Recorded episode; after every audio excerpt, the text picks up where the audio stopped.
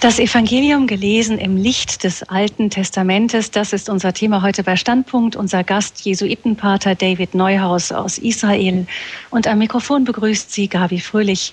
Ein ganz herzliches Willkommen an Sie alle. Die Bibel, liebe Hörerinnen und Hörer, ist ein geheimnisvolles Buch.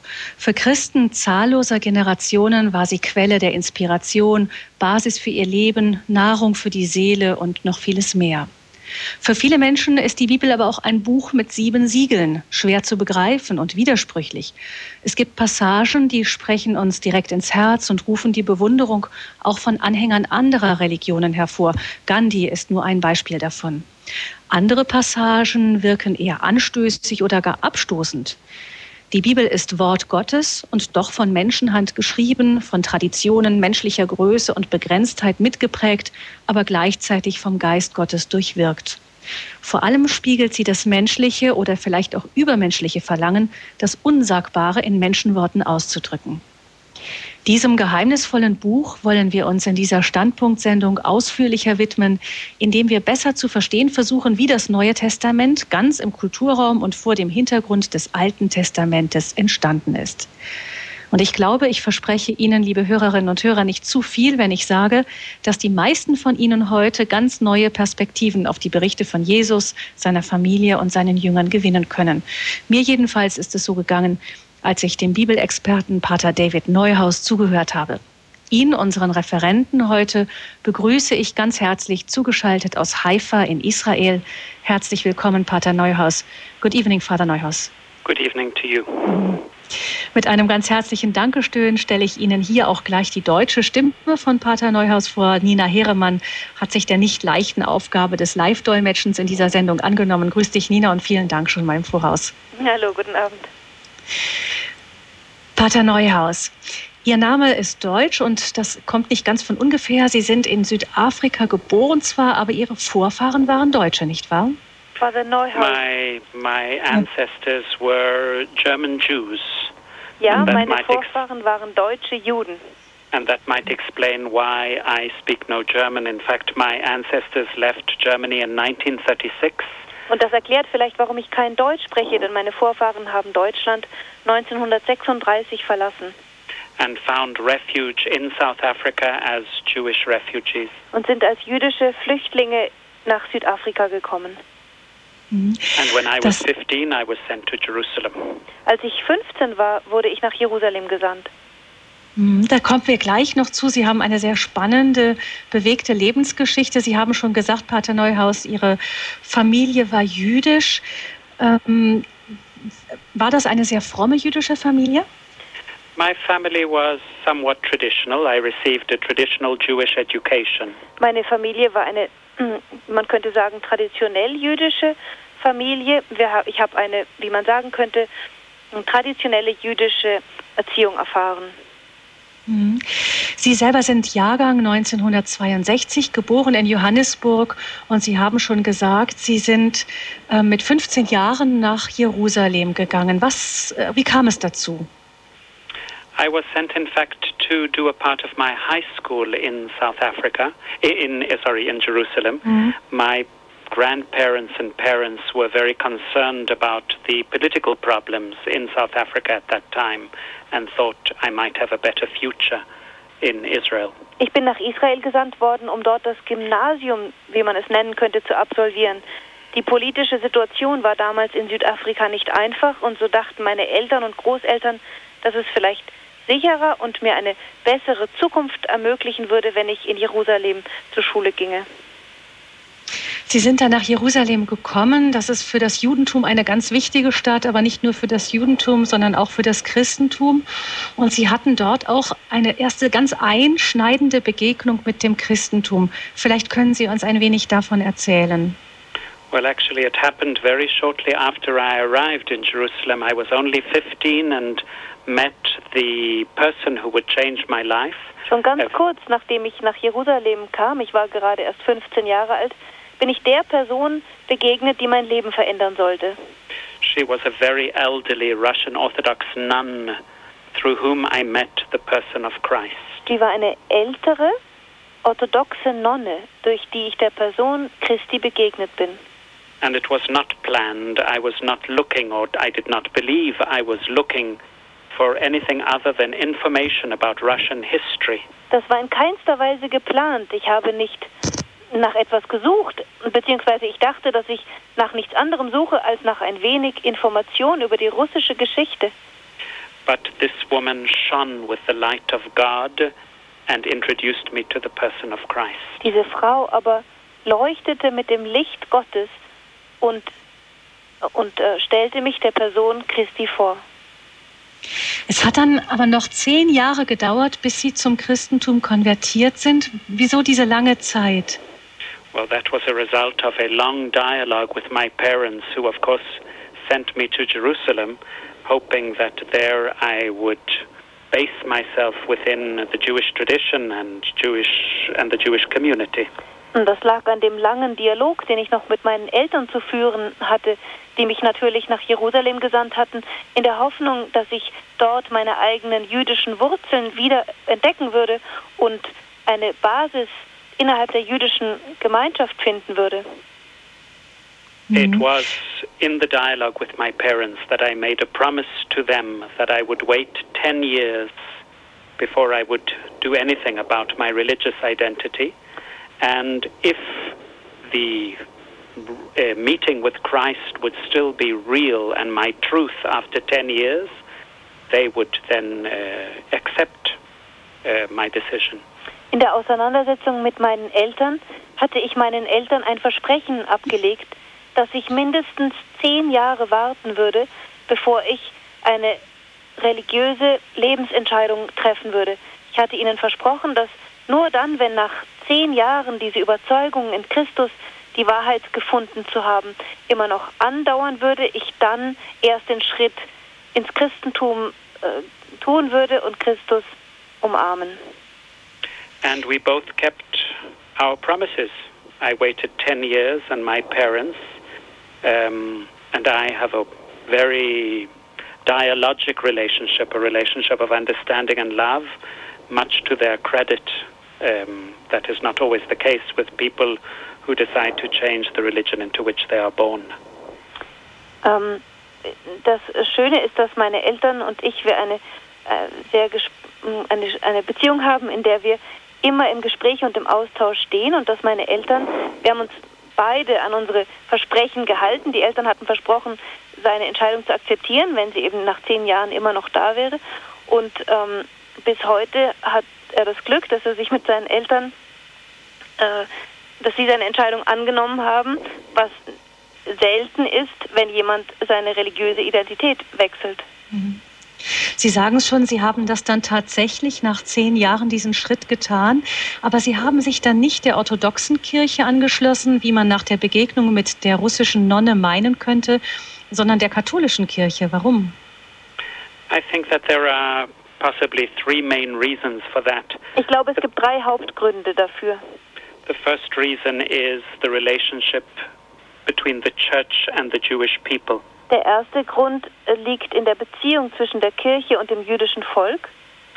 I found that in my own personal experience of the Orthodox Church, there had not been very much critical thinking about uh, the history of the church and its attitude towards the Jewish people with the disastrous consequences in meiner. In meiner eigenen Auseinandersetzung mit der orthodoxen Kirche hatte ich feststellen können, dass die orthodoxe Kirche selbst sich nicht sehr kritisch mit ihrer eigenen Geschichte und ihrer doch die desaströsen Begegnung mit dem jüdischen Volk in der jüngsten Zeit auseinandergesetzt hatte. The second reason has to do with the relationship to the world. Um, I, in, once again, in my own personal experience of the Orthodox Church, I was troubled by a separation between church and world. Der zweite Grund lag in der Beziehung oder in dem Verhalten der orthodoxen Kirche der Welt gegenüber, so wie ich die orthodoxe Kirche erfahren habe, hat es mich gestört, dass ich das Gefühl hatte, zwischen der orthodoxen Kirche und der Welt liegt ein Graben, wie eine Abschottung von der Welt. And the third reason, uh, which might be the most formative of all, was the fact that uh, a number of years after meeting the Orthodox Church, I then came into contact with uh, two Jesuit fathers who had a very, very big influence on my Christian formation. Und der dritte Grund, der mich vielleicht am meisten geformt hat, war die Tatsache, dass ich nach einigen Jahren zwei Jesuiten begegnet bin, die einen tiefen Einfluss auf meine christliche Formung hinterlassen haben. Mhm. Sie sind dann ja auch 1992 in den Jesuitenorden eingetreten. Jetzt ganz knapp äh, die wichtigsten Daten im Jahr 2000 zum Priester geweiht worden. Sie hatten schon früher an der Hebräischen Universität Jerusalem in Politikwissenschaften promoviert. Sie haben äh, dann als äh, Theologiestudent dann noch Theologie eben in Paris und Rom nachgelegt mit Schwerpunkt Bibelwissenschaften. Das haben sie dann auch am Päpstlichen Bibelinstitut in Jerusalem gelehrt. Heute lehren sie an der Bethlehem-Universität und im Priesterseminar des Lateinischen Patriarchats von Jerusalem.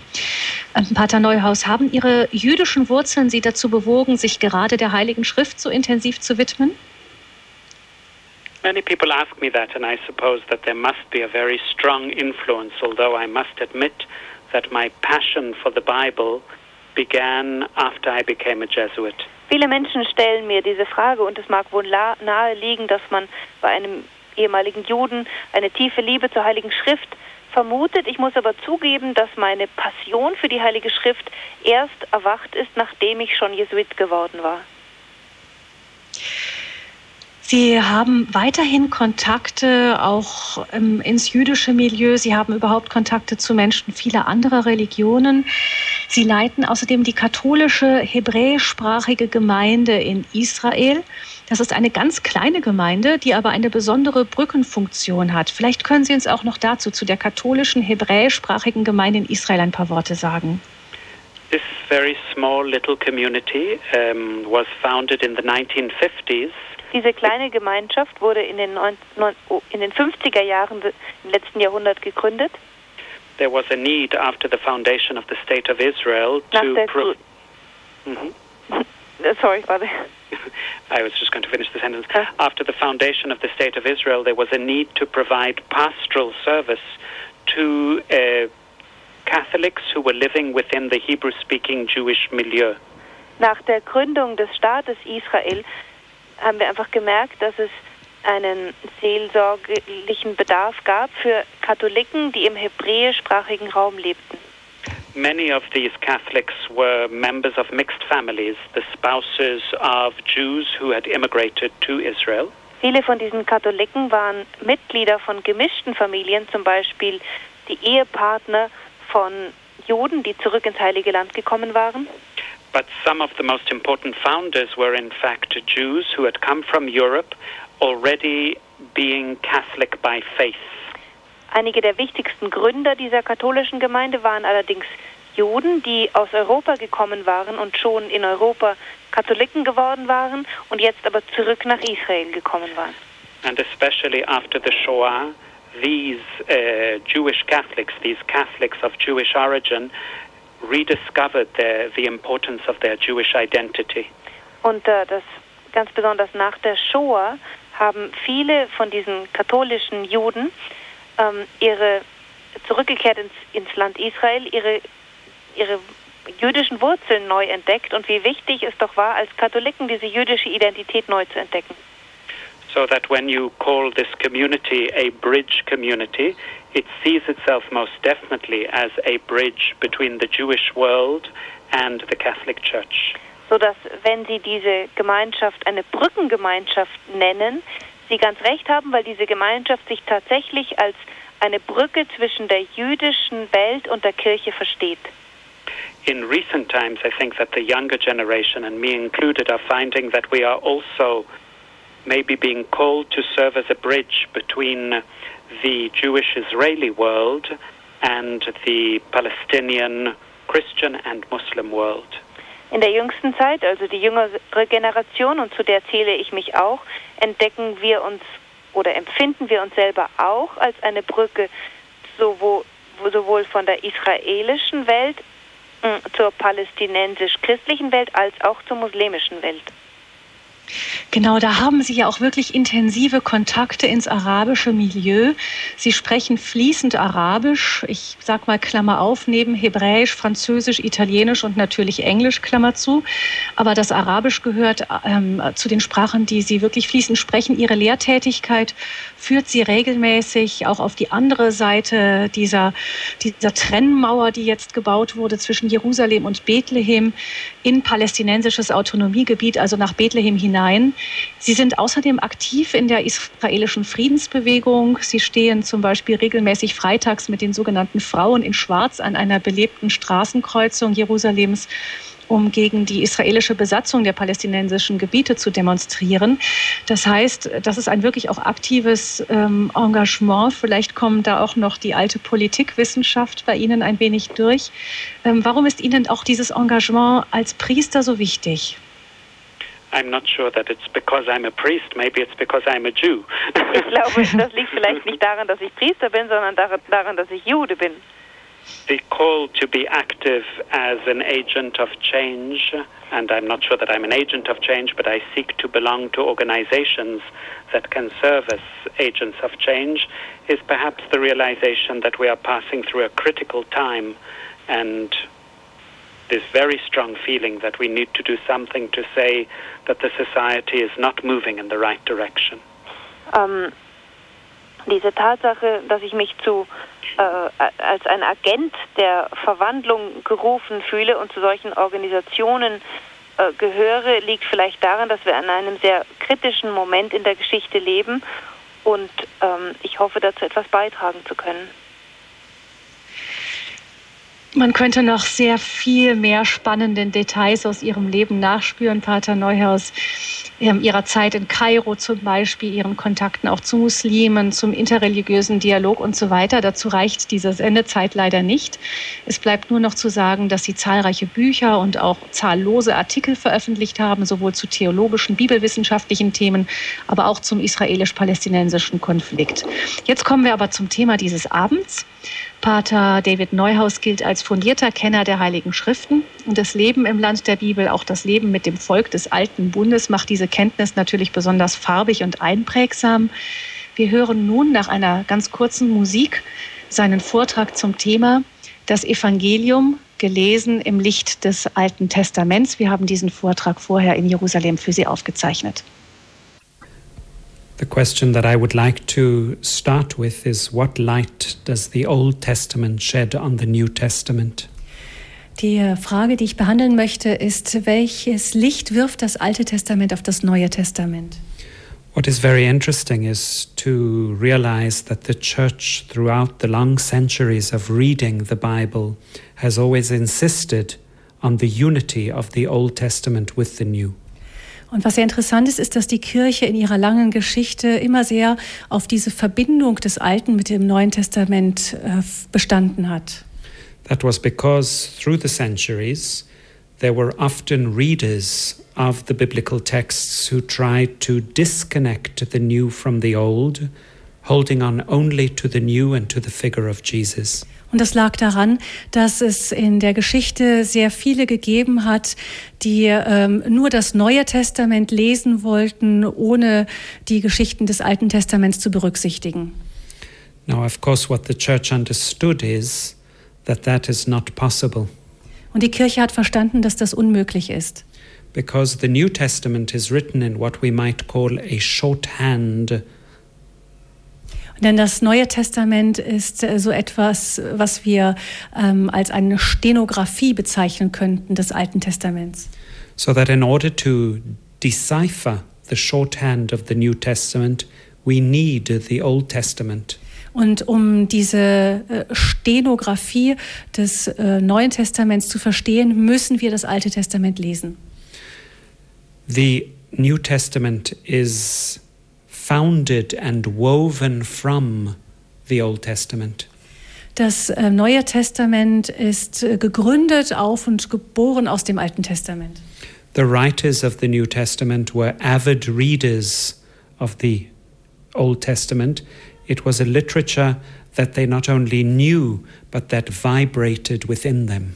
Und die Schreiber des Neuen Testaments waren leidenschaftliche Leser des Alten Testaments und das Alte Testament lebte, vibrierte richtig in ihnen.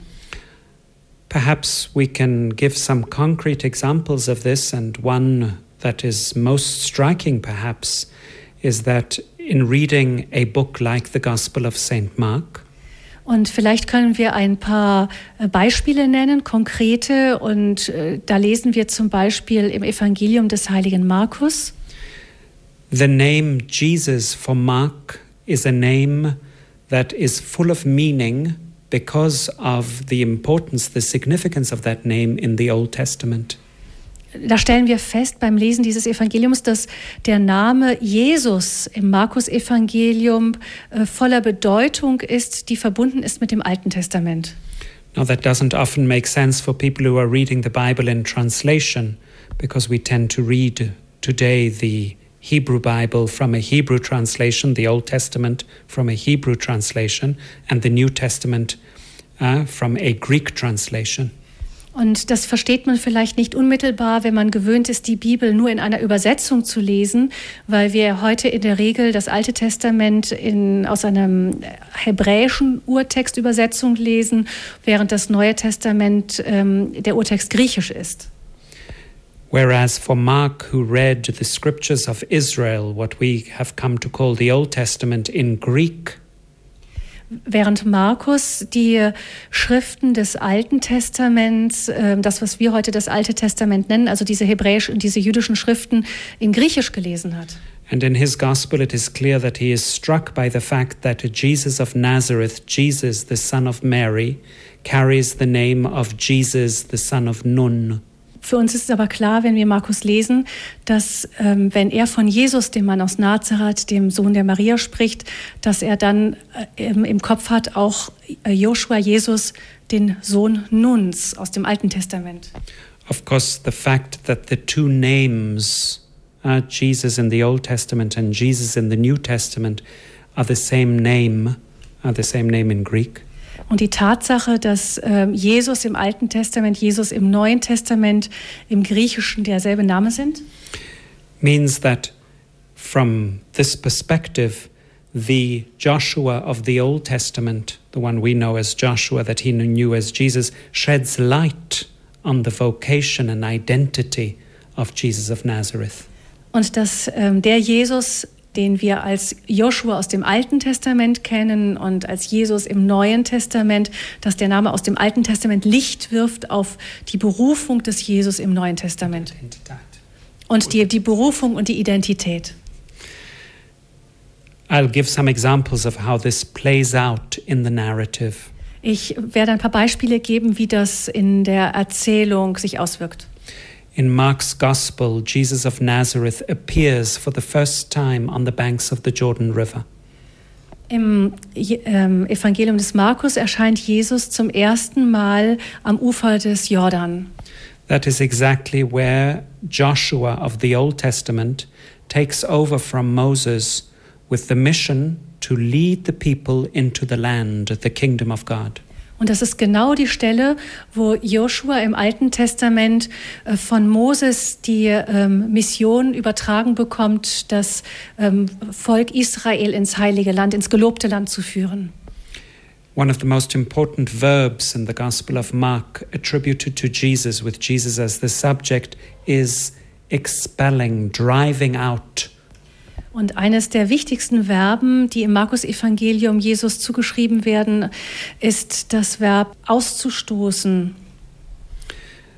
Of course, Jesus is driving out the demons. Jesus must purify the land. And of course, we remember in the book of Joshua that Joshua's mission is to drive out those that defile the land, the nations that live in the land, and defile the land through their idolatry. Und ähm, bei Jesus wissen wir natürlich, dass es darum geht, dass Jesus die Dämonen austreibt, hinaustreibt, während ähm, bei Joshua im Alten Testament es so ist, dass er ähm, die, diese Reinigung auf das Land sieht, ähm, also aufgetragen bekommt, nämlich die Bereinigung ähm, von den Völkern, die dem Volk Israel im Weg stehen und auch von ihren, ihren ähm, heidnischen Kulten. Mark makes this explicit, this connection between Joshua and Jesus. He makes it explicit for a biblically literate reader in chapter 6. Und für einen ähm, gebildeten Leser sagt Markus das sehr deutlich im sechsten Kapitel.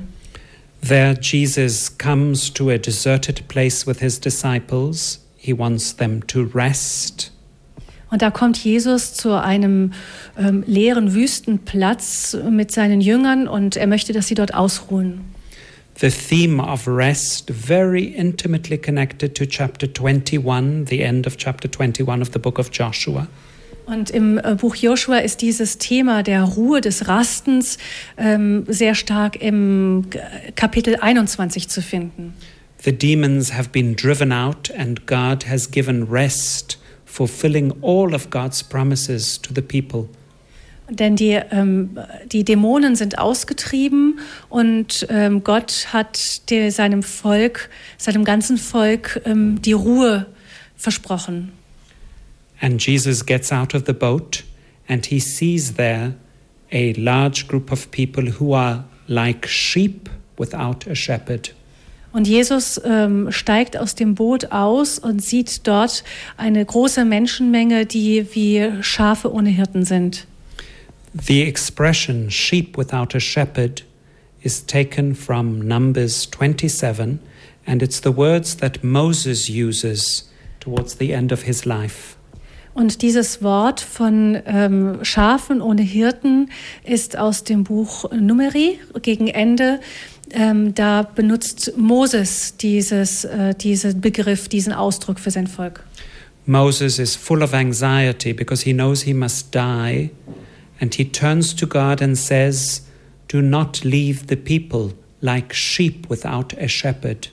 Da ist nämlich Moses, der weiß, dass er am Ende seines Lebens steht, voller Angst um sein Volk und er bittet Gott, lasst dieses Volk nicht alleine wie Schafe ohne einen Hirten. And God says to Moses, Take Jesus. Of course, take Joshua, son of Nun, but in the Greek, take Jesus and put him in your place. Und da antwortet Gott dem Mose, nimm Jesus. Das heißt, im Alten Testament lesen wir auf Hebräisch Joshua, aber ähm, im Griechischen wäre es Jesus. Nimm Jesus und vertraue ihnen das Volk an.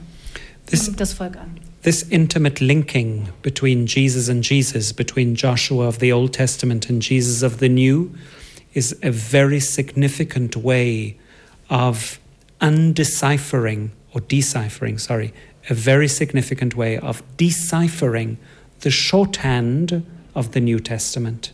Und diese sehr enge Verbindung zwischen ähm, diesen beiden Szenen ist eine wirklich gute Hilfe, dieses, diese Stenografie im Neuen Testament mit Hilfe des Alten Testaments zu entziffern.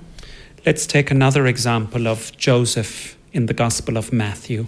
Wir können noch ein anderes Beispiel von Josef nehmen im Matthäusevangelium. In the first two chapters of the Gospel of Matthew, Joseph serves as the significant person constituting a bridge between the scriptures of Israel and the gospel that Matthew is writing. Ähm, und denn Matthäus in seinen ersten zwei Kapiteln weist auf diese spezielle Figur hin, die eine Brücke bilden soll zwischen den Schriften des Volkes Israel und dem Evangelium, das er gerade schreibt. Joseph in Matthew's Gospel can be only clearly understood if we go back to the figure of Joseph in the book of Genesis. So kann Josef in dem Evangelium des Matthäus ähm, nur verstanden werden, wenn wir zu dem Josef der Genesis zurückkehren. Both Josephs are sons of Jacob. Both Josephs have a problem with a woman. Beide Josefs sind Söhne Jakobs und beide Josefs haben Problem, ein Problem mit einer Frau. both Josephs find solutions to their problem in dreams. Und beide Josefs ähm, finden Lösungen für ihre Probleme in Träumen. Both Josephs take refuge in Egypt. Beide Josefs flüchten sich nach Ägypten. But perhaps the most significant parallel between the two Josephs Aber die bedeutendste Parallele vielleicht zwischen den beiden Josefs is that both Josephs are fathers who are not fathers. ist, dass beide Josefs Väter sind, die eigentlich keine Väter sind. Joseph in the Gospel of St. Matthew is quite clearly not the natural father of Jesus, Im Matthäusevangelium ist Josef ganz klar nicht der natürliche Vater von Jesus, but in every other sense, he is the father. He names Jesus, protects Jesus, makes sure that Jesus will reach adulthood. Ähm, er ist ähm, in allen anderen Dingen aber Vater, wirklich Vater für Jesus. Er gibt ihm den Namen, er schützt ihn und er sichert, dass er, er, ähm, er stellt sicher, dass er aufwächst und erwachsen wird. The Joseph in the Old Testament is absolutely the biological father of Ephraim and Manasseh. Der Josef des Alten Testaments ist absolut biologisch Vater von Ephraim und Manasse. But in chapter 48 of Genesis, Jacob, Joseph's father, adopts fully Ephraim and Manasseh. Aber im Kapitel 48 der Genesis ähm, adoptiert Jakob, der Vater des Josef, vollständig Ephraim und Manasse. and says to Joseph, These two sons of yours are now my sons. Like my own sons, they shall be to me. Und er sagt zu Josef, diese beiden, deinen Söhne, sind nun wirklich meine Söhne, so wie, also äh, echte meine Söhne. And so we see once again ah, how the Joseph of the Old Testament sheds very important light and helps us to decrypt the figure of Joseph in the New Testament. Und so sehen wir wieder, wie die ähm, Schriften des Alten Testaments Licht werfen auf das Neue Testament und helfen, es für uns zu entziffern.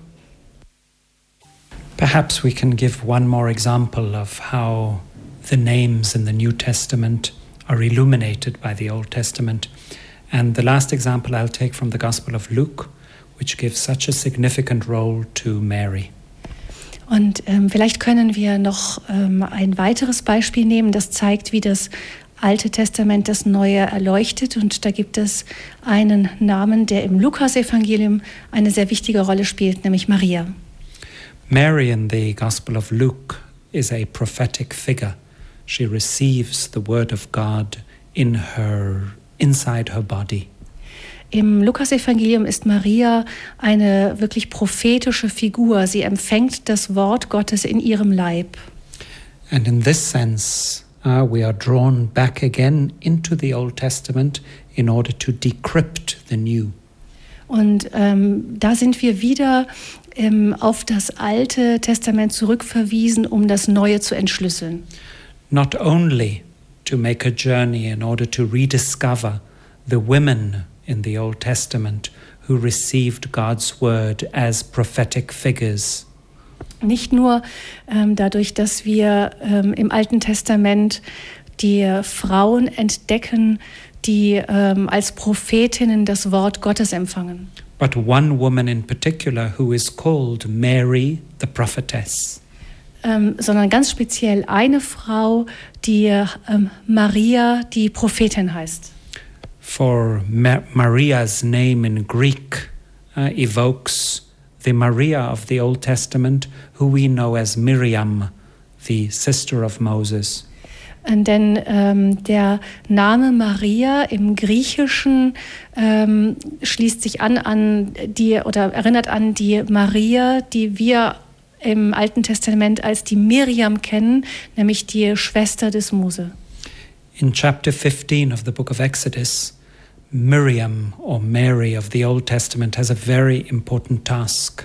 Im 15. Kapitel des Buches Exodus hat Miriam oder Maria eine sehr wichtige Rolle. It is she who, once the people has crossed the sea and reached the other side, es ist diejenige, die nachdem ähm, das Volk Israel durch das Rote Meer gezogen ist und auf der anderen Seite angekommen ist. It is she who will teach the people to stand upright and not just stand upright, but dance and sing songs of praise to God. Ähm, sie ist es, die äh, dem Volk ähm, äh, es aufruft, ihm beibringt, ähm, zu stehen und nicht nur aufrecht zu stehen, aber nicht nur das, sondern auch zu singen und zu tanzen. For the people was a bent over people, a people of slaves. Denn ähm, die, das Volk Israel war vorher ähm, ein, ein Volk von Sklaven, das unterdrückt war. And Mary, with her body, teaches them what it means to dance and sing before the Lord something that slaves cannot know. Und Maria bringt ihnen bei, wie man ähm, vor Gott tanzt und singt, etwas, was ähm, Sklaven nicht tun können. Now here of course we have been speaking only about some of the significant names in the New Testament. Wir haben hier jetzt von ein paar der ganz wesentlichen Namen im Neuen Testament gesprochen. We could in fact take also the nouns, the verbs, and trace them back, for they too are woven out of the raw material of the Old Testament in order to communicate the narrative of the New Testament. Wir könnten auch einzelne Wörter oder Verben nehmen und darstellen, wie sie aus dem Alten Testament gewebt sind, aus dem Stoff des Alten Testamentes gewebt sind und ähm, uns etwas ähm, im Neuen Testament sagen sollen. And here, of course, we might then ask the question of the shared geography of the New Testament with the Old Testament. Und natürlich verweist uns das auch auf die gemeinsame Geografie des Neuen und des Alten Testaments. The places in which Jesus lives out the drama of his life are places that we also know from the Old Testament. Denn die Orte, wo Jesus, wo sich das Drama des Lebens Jesu abspielt, sind auch Orte, die wir aus dem Alten Testament kennen. We can talk about, for example, the place of Bethlehem. Wir können anfangen bei Bethlehem zum Beispiel. When we look at Bethlehem as the place of birth of Jesus, it's very important to realize, of course, that Bethlehem is the city of King David. Und äh, da, also Bethlehem ist der Ort der Geburt Jesu. Und da ist es sehr wichtig festzustellen, dass ähm, Bethlehem die Stadt des Königs David war. But not only the city of King David, but also the city that is depicted in very, very dark terms at the end of the book of Judges. Und nicht nur die Stadt Davids, sondern auch jene Stadt, die im Buch der Richter am Ende in, in ganz dunklen Farben geschildert wird. Israel has sunk into profound sinfulness at the end of the book of Judges.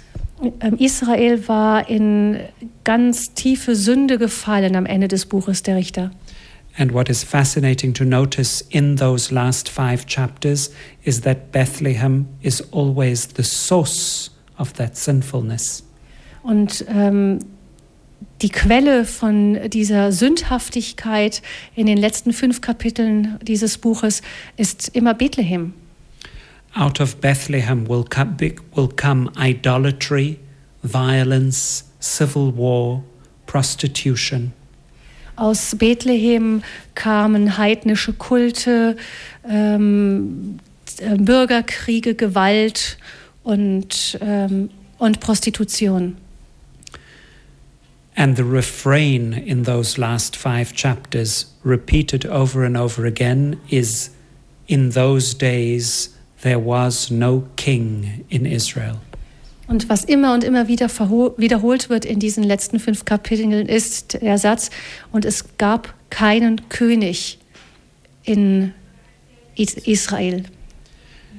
Of course, there is no king. This is before the royal dynasty of David before the choice of Saul, and yet, of course, the refrain means Israel has forgotten her true king, God in heaven. Und äh, das war ja bevor ähm, die Dynastie des David ähm, erwählt wurde, bevor Saulus gesalbt wurde. Und ähm, das heißt, dass dieser Satz bedeutet, dass das Volk seinen wahren König vergessen hatte, der Gott selber war. And in our Christian Old Testament, in the Christian ordering of the books, the book that comes after Judges is the book of Ruth. Und in, dem, in der ähm, christlichen Anordnung der Bücher des Alten Testamentes ist das Buch, das nach dem Buch der Richter kommt, das Buch Ruth. Which begins in the days that the judges judged Israel. Das ähm, mit den Tagen beginnt, in denen die Richter ähm, das Volk Israel richten. And the story of Ruth is a great surprise in the history of salvation. Und die Geschichte Ruths ist eine große Überraschung in der Heilsgeschichte. According to the plan of God, light is supposed to shine from Israel for all the nations. Ähm, nach dem Plan Gottes ähm, soll das Licht, ähm, das von Israel ausgeht, auf alle Völker scheinen. But what happens when there is darkness in Israel. Aber was passiert, wenn in Israel selber Dunkelheit herrscht? And so God in the book of Ruth brings a Moabite woman from Moab to the town of Bethlehem to bring the light that is not at all present in Bethlehem. A Gentile woman brings light to Bethlehem. Und im Buch Ruth bringt Gott eine Moabiterin, also eine Frau aus Moab, nach Bethlehem, um das Licht zu bringen. Also eine heidnische Frau, die das Licht nach Bethlehem bringt. This, of course, helps us a little to understand what Matthew is telling us when he talks about the star and the three wise men coming from the Gentiles who follow the star. Und das hilft uns auch ein wenig zu verstehen, was äh, Matthäus meint, wenn er von den drei, ähm, den Weisen aus dem Morgenland berichtet, die dem Stern folgen nach Bethlehem. And the king in Israel, who at that time is Herod, is not only not willing to recognize Jesus, but seeks to put an end to Jesus. Und der König, der damals in Israel herrschte, König Herodes, war nicht nur äh, nicht bereit, Jesus als König anzuerkennen, sondern er versuchte auch, diesem König ein Ende zu machen. These intertextual relations, stimulated by a meditation and a study of names, place names, and many other words, helps us to go deeper and deeper into the meaning of the text. Und diese ähm, Textverbindungen, äh, wenn man sie äh, meditiert und tiefer und tiefer studiert, hilft uns auch immer tiefer einzudringen in den Sinn der Schriften. Of course, we might also mention the scandal of Nazareth. Wir können natürlich auch den Skandal von Nazareth erwähnen. At the beginning of the Gospel of Mark, the first time that Jesus appears, he is called Jesus from Nazareth. Im Markus-Evangelium taucht Jesus das erste Mal als Jesus von Nazareth auf. Jesus is supposed to be the Messiah. How can he come from Nazareth?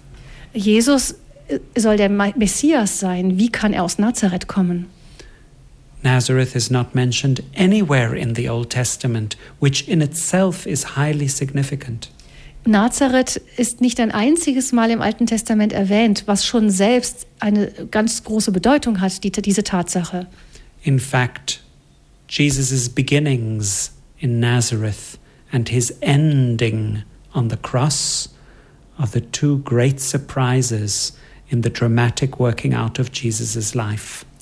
So sind ist auch der Beginn Jesu in Nazareth und sein Ende am Kreuz sind die beiden großen Überraschungen.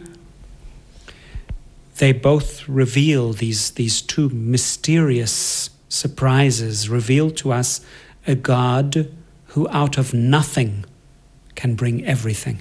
Und diese beiden ähm, ähm, geheimnisvollen Überraschungen ähm, zeigen uns einen Gott, der aus dem Nichts heraus ähm, can bring alles, der aus dem Nichts heraus uns alles bringt.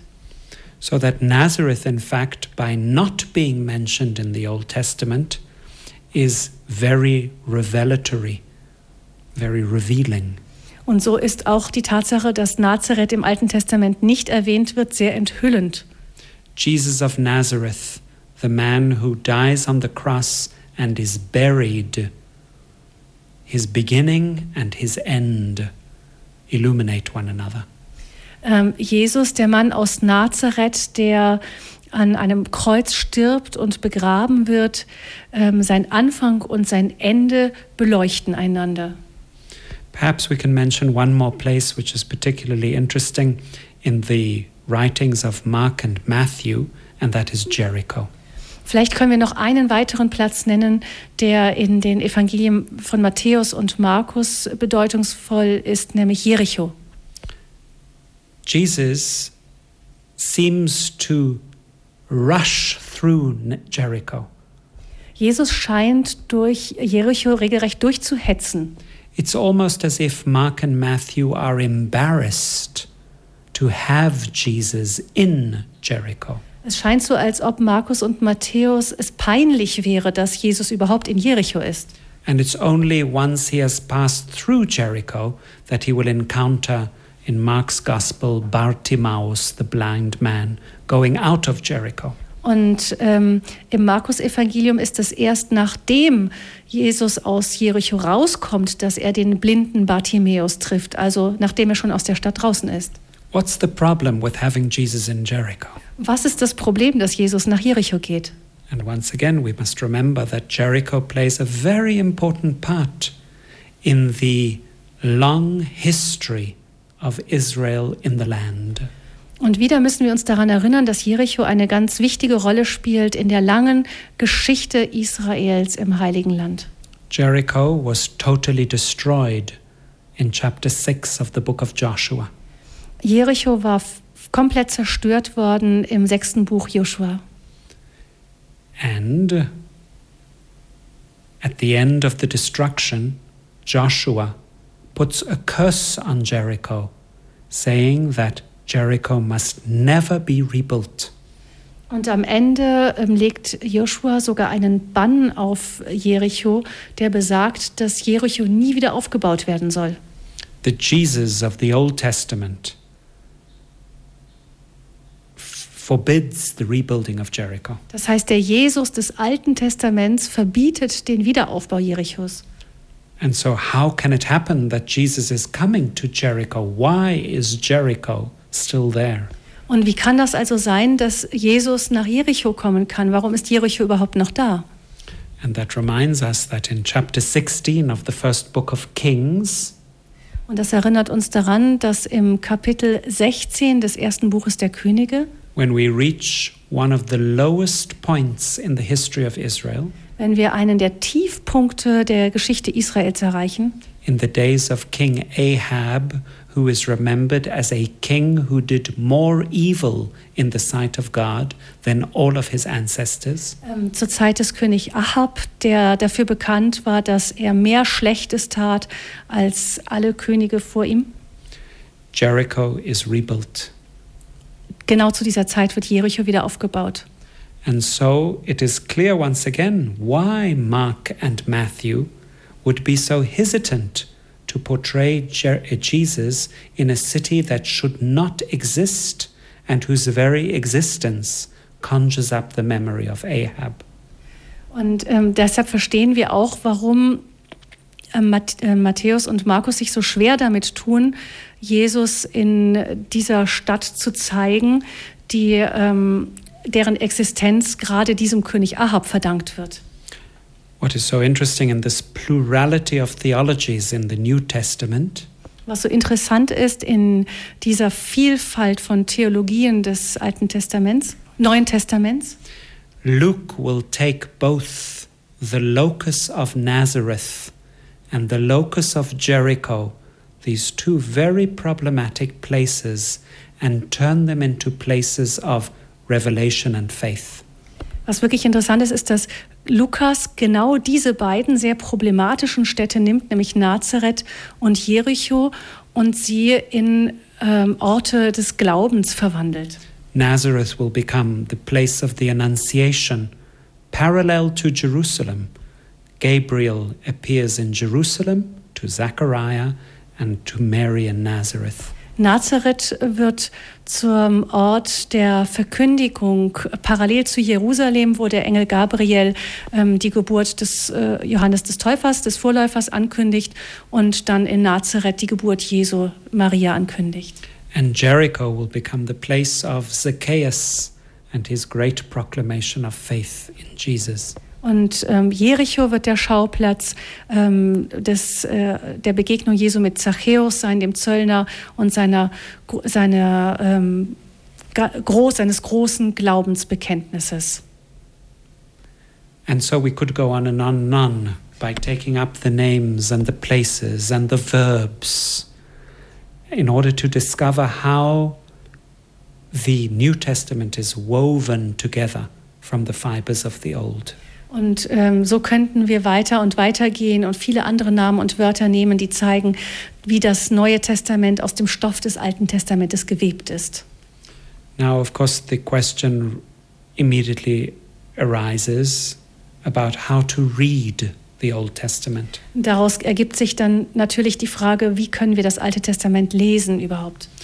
Generations of Christians, centuries of Christian readings have discovered that the Old Testament and many parts of the New Testament are not is not literature easily read. Und viele Generationen von Lesern haben festgestellt, dass ähm, große Teile des Alten Testaments, aber auch Teile des Neuen Testaments nicht leicht zu lesen sind. The Bible is a book to be read in community. Die Bibel ist ein Buch, das man in Gemeinschaft lesen muss.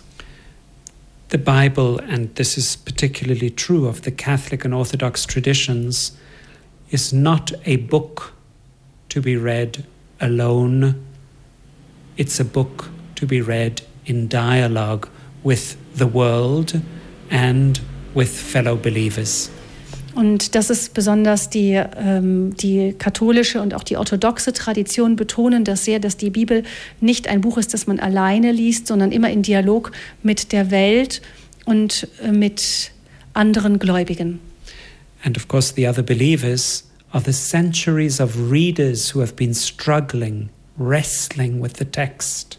Und natürlich sind diese anderen Gläubigen die Generationen von ähm, von äh, Bibellesern, die mit dem Text gerungen und auch gestritten haben. The texts are written to be read and reread as we struggle to find the word of God in the text.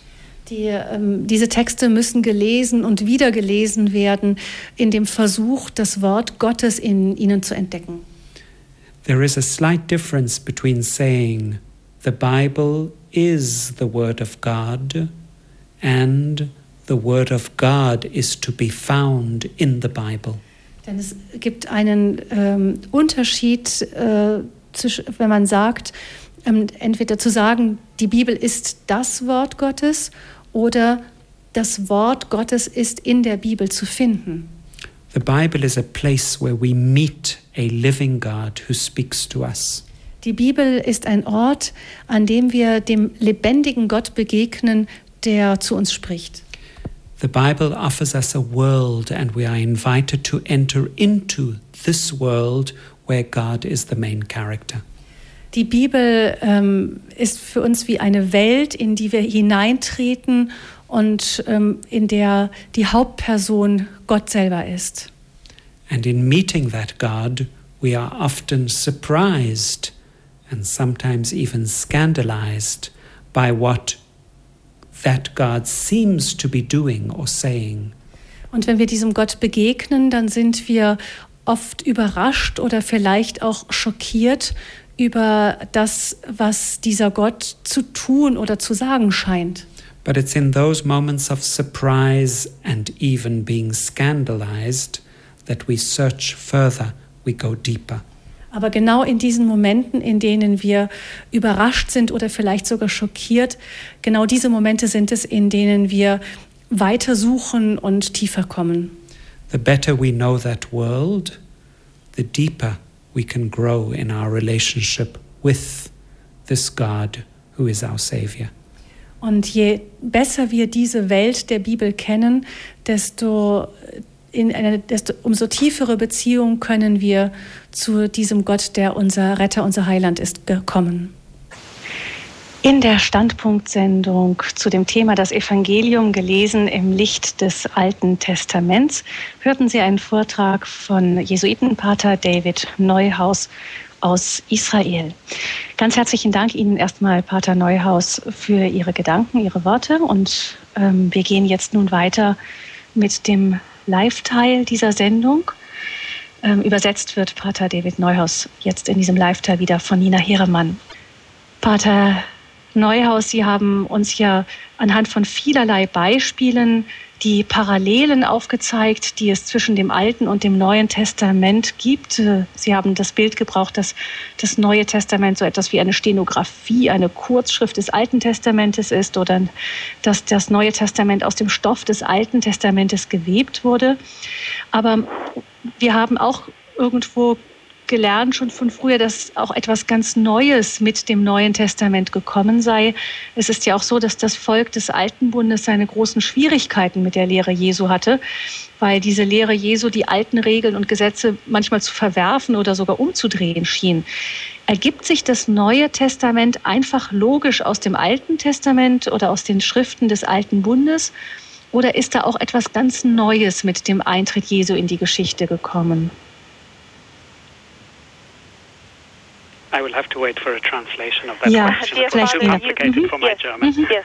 Um, since you so happily Kein answered Problem. before, um, Gabi's asking if uh, you've made us understand how the New Testament has been woven from the scriptures of the Old Testament, but yet we know that something entirely new has come in the New Testament and that it was very difficult for the people of God to accept the newness of Christ who seemed to overthrow with everything they knew from their own covenant. What is it that um, was so new and disturbing for the people? Or what came new with the New Testament? Mm-hmm. That's a very complicated question. Das ist eine sehr komplizierte Frage. And perhaps it would be very simplistic to say that the newness of the new is the very person of Jesus. Und vielleicht klingt es vereinfachend oder ist es vereinfachend, wenn ich sage, dass das Neue des Neuen gerade die Person Jesu Christi ist. And by that I mean not what Jesus taught. Damit meine ich nicht das, was Jesus gelehrt hat. Because I truly believe that what Jesus taught is firmly rooted in the old. Denn ich bin fest davon überzeugt, dass das, was Jesus gelehrt hat, tief im Alten Testament verwurzelt ist. But rather that what Jesus is, how Jesus makes flesh and blood, makes concrete the teaching of the old. Sondern eher das, was Jesus ist, da, wie Jesus die Lehre des Alten zu Fleisch und Blut macht. because everything that Jesus is is the realization of a vocation that God first gives to all of humanity Denn alles, and was, then to the people of Israel. denn alles, was Jesus ist, ist die Verwirklichung dessen, was Gott zuerst der ganzen Menschheit, aber dann Israel ganz im Besonderen als Berufung geschenkt hatte. This is, of course, something which Jewish people do not accept because they do not see what we see in the texts of the old, and thus do not, they do not look at Jesus with the eyes with which we look at Jesus. Das ist natürlich etwas, was das jüdische Volk so nicht akzeptieren kann, weil sie im Alten Testament nicht das sehen, was wir dort sehen und vor allen Dingen deswegen, weil sie nicht mit den gleichen Augen, mit denen wir Jesus anschauen, ihn anschauen. And once again, to be a little bit simplest, what differs between Jews and Christians is the way that we read. Und um es noch einmal etwas vereinfachend zu sagen, was die Juden von uns Christen unterscheidet, ist die Weise, in der wir die gleichen Schriften lesen. The same scriptures, read differently, form two very different collections. Die gleichen Schriften auf un unterschiedliche Weise gelesen bilden letztlich zwei unterschiedliche Sammlungen. So that we have the same words, the same sentences and the same books. So dass wir zwar die gleichen Worte, die gleichen Sätze, ja sogar die gleichen Bücher lesen, but forming two very different libraries, what Christians would call the Old Testament and what Jews would call the Tanakh, the collection Torah, Nevi'im and Ktuvim. letztlich aber zu zwei ganz unterschiedlichen Bibliotheken gelangen, nämlich zu dem, was wir das Alte Testament nennen und dem, was die Juden den Tanach nennen, also die Prophet, äh, das Gesetz, die Propheten und die Schriften. So that here we have this very strange situation where we have an incredible common heritage, So kommen wir hier zu dieser seltsamen Situation, in der wir ein unglaubliches gemeinsames Erbe haben, but read and understood very differently. aber ganz unterschiedlich gelesen und verstanden, When it comes to the person of Jesus Christ, wenn es zur Person Jesu Christi kommt. Hm. Das ist ja tatsächlich so, dass wir es als Christen schon fast gewöhnt sind, immer das Alte Testament schon aus dem Licht des Neuen Testaments, der Lehre Jesu zu lesen und daraus zu verstehen. Vielleicht können wir das nachher noch ein wenig vertiefen. Wir haben aber zunächst eine Hörerin, die sich zu Wort gemeldet hat. Frau Winkelmann darf ich begrüßen. Guten Abend, Frau Winkelmann. Guten Abend.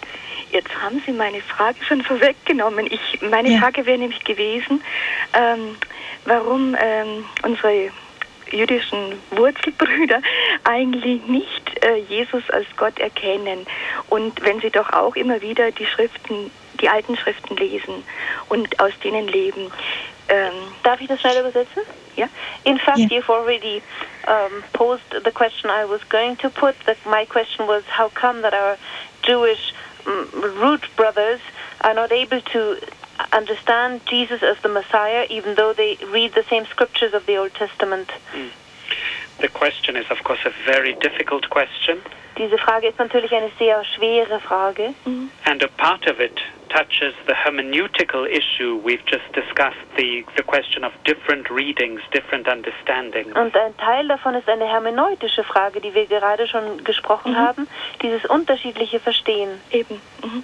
But I think that what is important to underline also is that Aber ich glaube, es ist wichtig zu unterstreichen, that the Christ, the Messiah, was to introduce a time of new humanity. dass der Christus, der Messias, eine neue Menschheit heraufführen sollte. And in that, we as Christians have not faithfully enough followed the example that Jesus set us. Und darin sind wir als Christen nicht treu dem Beispiel gefolgt, das Jesus uns gegeben hat. Inwiefern? Äh, in, in what sense? Well, the history of the world is not radically different after the Christ event to, an, to the extent that would be expected of a messianic time. Nun ja, die Weltgeschichte hat sich nicht so radikal geändert, wie man das sich vom Anbruch der messianischen Zeit erhofft hatte. For a messianic understanding of Old Testament texts, Ein messianisches Verständnis der Texte des Alten Testamentes would lead us to expect that the lion will indeed lie down with the lamb. erwartet tatsächlich, dass der Löwe mit dem Lämmlein weiden wird. In this, perhaps we need to go back and look have we been faithful enough to the teaching of Jesus to make this messianic reality already here with Jesus our reality in its fullness? Und so müssen wir Christen uns an die Brust schlagen vielleicht und zurückschauen, haben wir denn die Lehre Christi wirklich so befolgt und verwirklicht, dass an uns die, Reali die Realisierung einer solchen friedlichen Zeit sichtbar wird. So that this is not only a hermeneutic question, but also a question of radical discipleship. Sodass sich das Ganze nicht nur als hermeneutische Frage stellt, sondern auch als eine Frage der radikalen Jüngerschaft. Stimmt. Also das wäre natürlich jetzt eine nächste Frage. äh, das ist jetzt eigentlich das, an, dass wir uns an unsere Brust schlagen, weil wir einfach nicht das Wort Gottes in unserer Welt lebendig werden lassen in der Nachfolge, weil wir nicht diese Schritte des Lebendigwerdens vom Wort Gottes gehen. Uh, yes, now I understand you. So um, uh, that is kind of my next question. It's because we are not really in, we are not following the Word of God, and we're not allowing the Word of God to become alive through us Christians. Exactly, and that's what I answer to the question what is new in the new?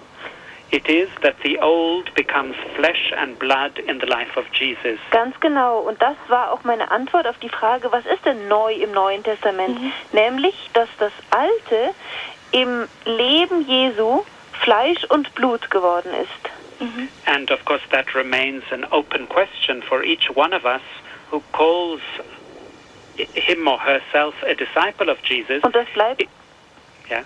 Das bleibt für jeden von uns eine offene Frage, mhm. der sich selbst einen Jünger Jesu nennt.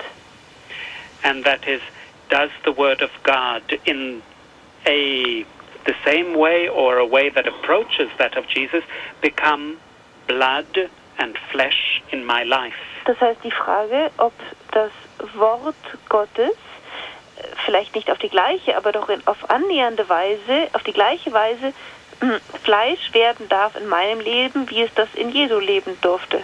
Mhm. Ihre Frage beantwortet, Frau Winkelmann? Ja, finde ich ganz, also wirklich vielen Dank. Ähm, ich, könnte, ich wollte noch einen, ähm, einen Tipp geben und zwar äh, ICP in Allerheiligen macht Kurse ähm, ähm, für Jesus neu verstehen oder besser verstehen, in die Nachfolge leben. Unter anderem ist ein Kurs, ich habe den heuer besucht, der Emaus-Kurs. Man lernt die Bibel neu lieben und zwar das Wort Gottes, das ist im Alten Testament, was dort äh, gegeben wird, dass es mit dem Neuen Testament in Erfüllung geht. Wir, haben dann da sein, der dritte Tag ist dann mhm. unheimlich tief gewesen. Man hätte nach jedem, ähm, nach jeder Aufzählung im Alten Testament die Antwort setzen können Jesu. Und es hat sich so durchgespielt durch die ganzen Propheten, Könige und ähm, Mhm. Ähm, doch was noch, fällt mir nicht ein. Durch die alten Schriften, ja. Genau, und die Antwort war dann Jesus und das war so spannend und das hat mir auch eine neue Liebe gegeben zum Alten Testament. Ich habe es immer ummogelt, mein geistiger Begleiter hat mir immer gesagt, lies gleichzeitig auch einen, Teil vom Alten Testament und ich habe immer gesagt, ja. oh, es ist mir so unzugänglich, ja, ich lese lieber das Neue Testament. Aber das hat mir heuer so eine schöne Verbindung gegeben und jetzt ist es mir auch wertvoller geworden weil Gott ja. Jesus immer wieder da ankündigt. Ich danke Frau Winkelmann, Vortrag. vielleicht können Sie ähm, diese, diesen Hinweis einfach auf den Kurs auch für unseren Hörerservice hinterlassen, dass vielleicht andere Hörer danach fragen können.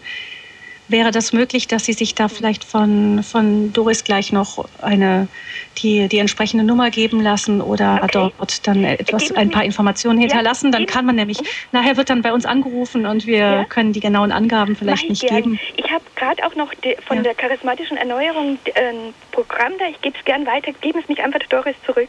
Und vielen Dank ja. und ähm, ja, vielen Dank an den ähm, Pater David Neuhaus. Genau, es war, war ganz spannend und es war ein wirklich guter Vortrag. Vielen Dank. Okay, danke schön. Thanking you and like Thanks. I followed that part of the conversation. ja, okay. Ähm, Pater David, bevor vielleicht der nächste Hörer sich zu Wort meldet, ähm, die Hörerin hat schon gesagt, gerade das Alte Testament bereitet vielen Menschen Probleme und etwas, was ich immer wieder höre, ist, was viele ähm, so, weshalb sich viele so schwer tun mit dem Alten Testament, ist die dort anscheinend klare Aufforderung Gottes zu gewaltsamen Handeln, die da immer wieder vorkommt. Da heißt es manchmal, ganze Völker oder Stämme sollen vernichtet werden, inklusive Kindern und Frauen und so weiter. Aber auch als klare Aufforderung Gottes an seine, an die Menschen, an diejenigen, an sein Volk. Und das scheint so gar nicht zum Gottessohn Jesus Christus zu passen, der die Feindesliebe predigt, Barmherzigkeit, geduldiges Verzeihen, der seinen Jüngern sagt, das Schwert sollt ihr einstecken, stecke dein Schwert ein, noch kurz vor seinem Tod sagt er das zu Petrus. Er geht in letzter Konsequenz ans Kreuz, um die Menschen zu erlösen und fordert seine Jünger dazu auf. Wie passt der Gott des Alten Testaments mit dem Gott des Neuen Testaments zusammen in diesem Punkt? Well, let's not simplify, uh, because sometimes we have the tendency to um, caricaturize the Old Testament by portraying God there as a God who seems to lose his temper all the time, a very violent God. Wir wollen hier nicht zu vereinfachend vorgehen. Manchmal haben wir die Tendenz, das Alte Testament äh, vereinfachend so darzustellen, wie wenn im Alten Testament wir es mit einem Gott zu tun hätten, der ständig seine Geduld verliert und immer zornig wird.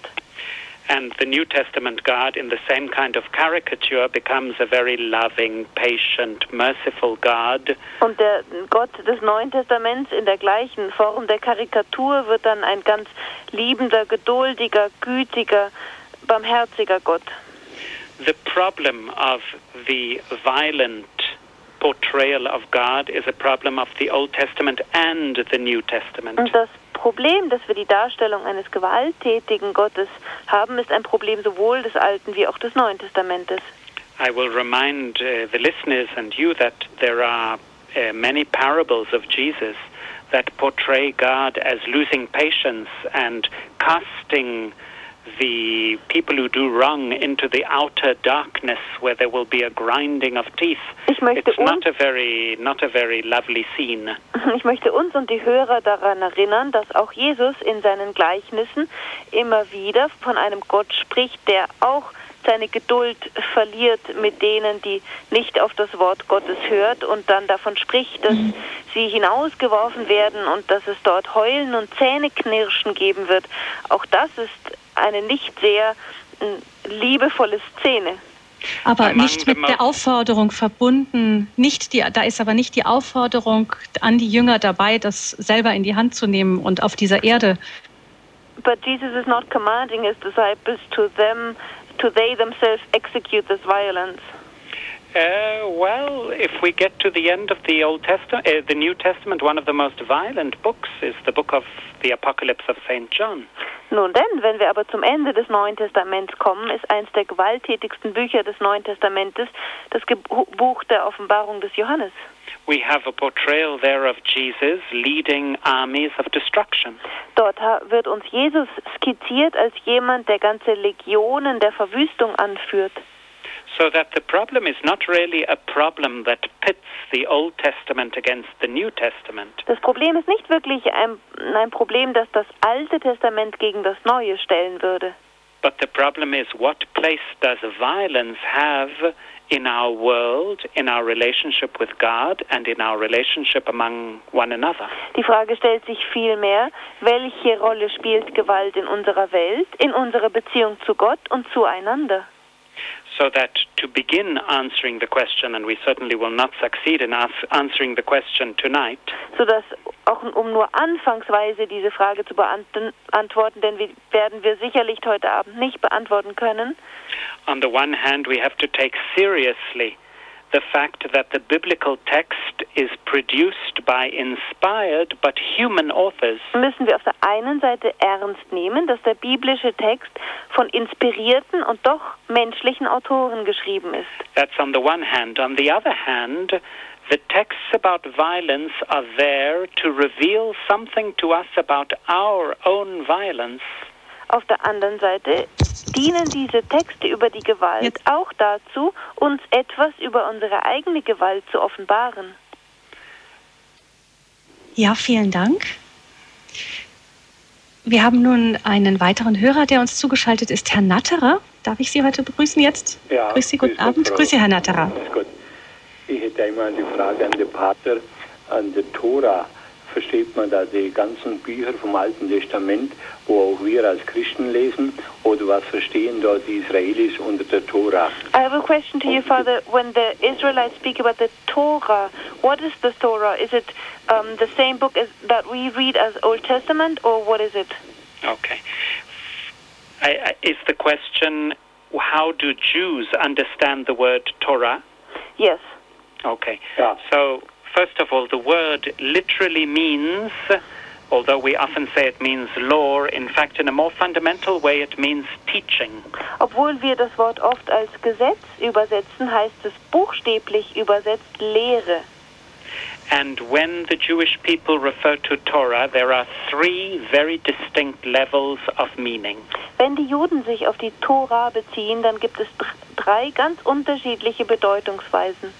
The first level, the most restrained, restricted level, is that Torah refers to the five books of Moses. Die erste Ebene, die restriktivste Bedeutung, ist, dass Tora sich auf die fünf Bücher Mose bezieht. So that, for example, when we say Tanakh, Torah, Nevi'im, Ketuvim, the Torah refers to the first five books of the collection that makes up the Tanakh. Sodass, wenn wir zum Beispiel uns auf den Tanach beziehen, also Tora, Ketuvim, Nevi'im, wir uns nur auf die ersten fünf Bücher beziehen, die diesen Tanach ausmachen, nämlich die Tora. In a more extended sense, Torah refers also to what the Jewish people call the written Torah, and that refers to the whole Tanakh. Auf einer zweiteren, etwas weiteren Ebene bezieht sich das Wort Tora auch auf das, was die Juden als das geschriebene Wort äh, bezeichnen, nämlich den ganzen Tanach.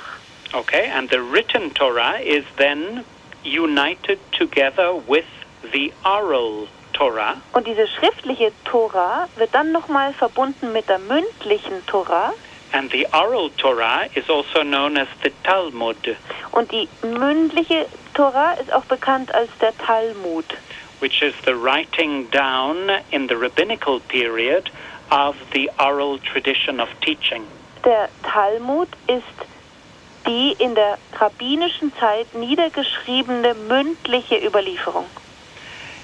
This Lehre. unity of the written Torah with the oral Torah Diese Einheit der mündlichen mit der schriftlichen Tora then brings us to a third level of meaning where Torah means the entire corpus of teaching that informs the way that Jews live their lives. führt uns zu einer dritten Bedeutungsebene des Wortes Tora, das also den ganzen Korpus der Lehre bezeichnet, der den Juden den Weg weist, wie sie ihr Leben leben sollen.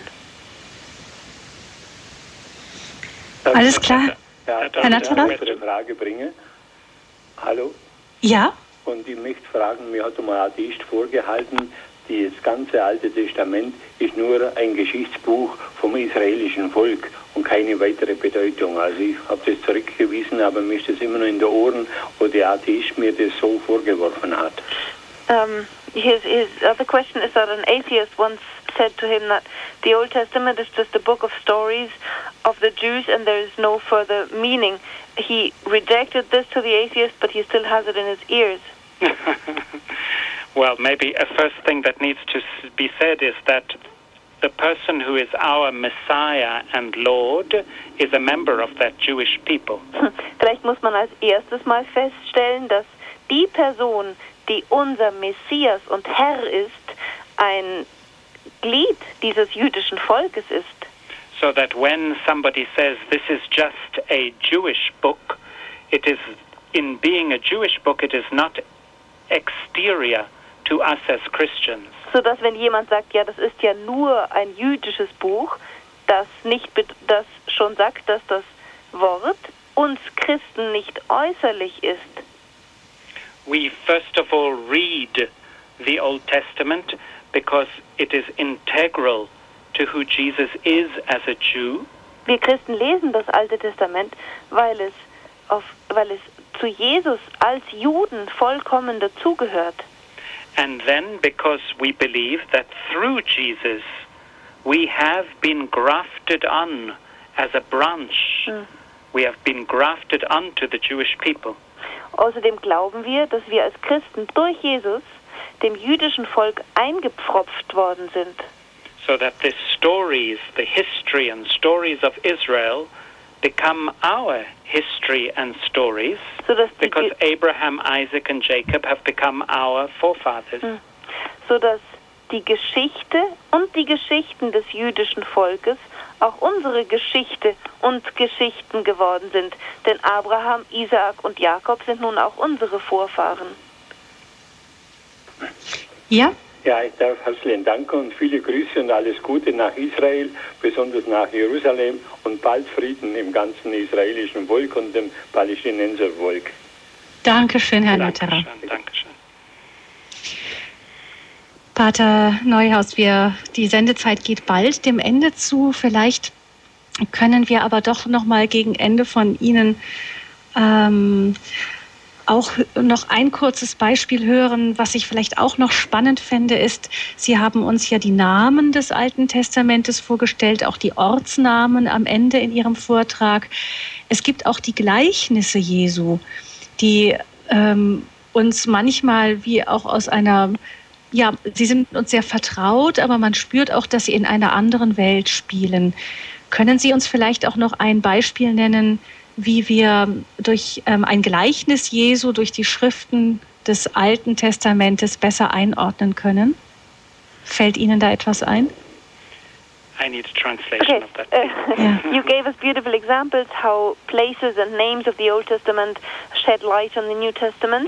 Could you also maybe give us an example of a parable of Jesus that finds a counterpart in the Old Testament or a deeper meaning?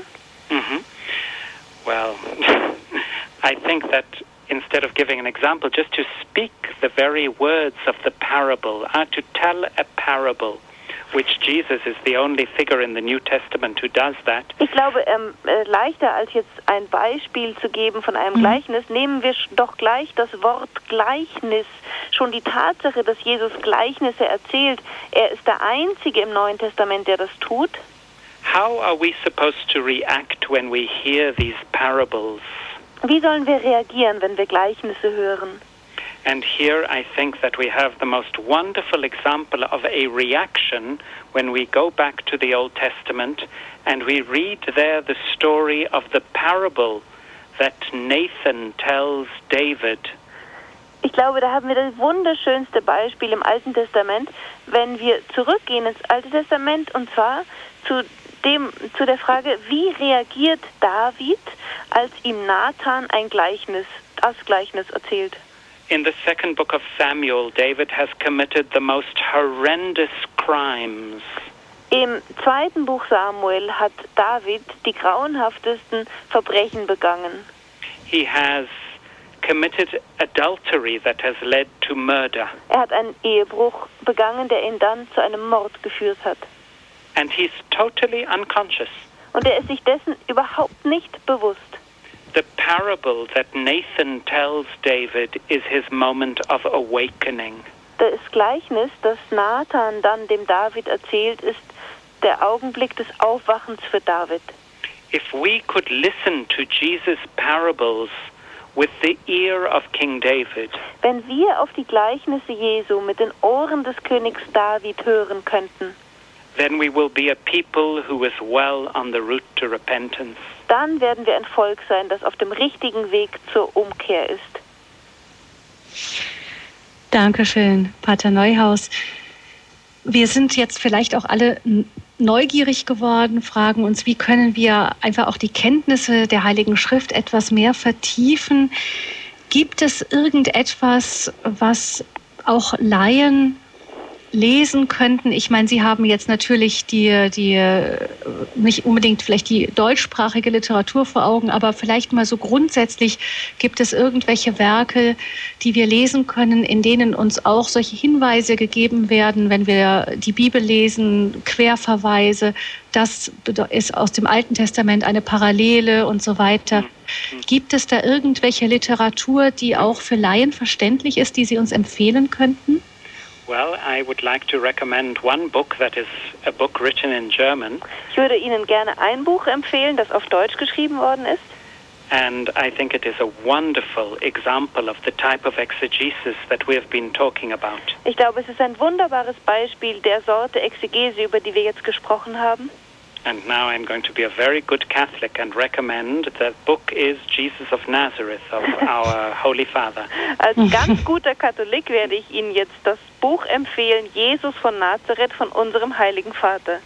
I think that this book, in its uh, interweaving of the Old Testament with the New, Ich glaube, dass dieses Buch auf die Art und Weise, wie es das Alte Testament mit dem Neuen Alte Testament mit dem Neuen verwebt, is a wonderful teaching of, uh, of what we have been talking about. eine wunderbare Lehre über diese Einheit ist, die wir besprochen haben.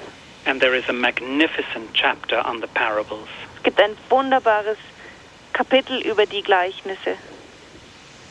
Das lohnt sich auch, dieses Buch mit der Bibel in der Hand daneben zu lesen. Und ähm, ja, wer es noch nicht gelesen hat, also Jesus von Nazareth von Kardinal Josef Ratzinger, Papst Benedikt dem 16. ist das Buch, das uns auch Pater David Neuhaus empfehlen würde, wenn wir unsere Kenntnisse über die Heilige Schrift vertiefen wollen.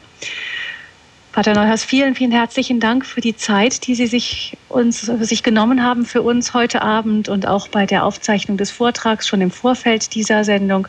Vielen, vielen herzlichen Dank. Und ich glaube, wir dürfen Ihnen allen alles, alles Gute wünschen in, in, im Heiligen Land, das ein Land ist, in dem es sich nicht immer leicht lebt, aber in dem das Leben intensiv und sehr lehrreich ist und voller Bilder auch für unseren Glauben. Auch vielen herzlichen Dank für Ihr Engagement und, ähm, und wir wünschen Ihnen von Herzen weiterhin Gottes Segen dafür. Dankeschön. Thank you very much and pray for us as we will pray for you. Danke Ihnen sehr und Ja. bitte beten Sie für uns, während wir für Sie beten. Pater Neuhaus, noch am Ende der Sendung würden wir Sie gleich bitten, vielleicht uns auch noch, das, darum bitten wir die Referenten, die Priester sind, immer noch, dass Sie uns am Ende noch einen kurzen Segen spenden. Das können Sie gerne auf Englisch tun. Ich mache noch hier ein paar ganz kurze Ansagen.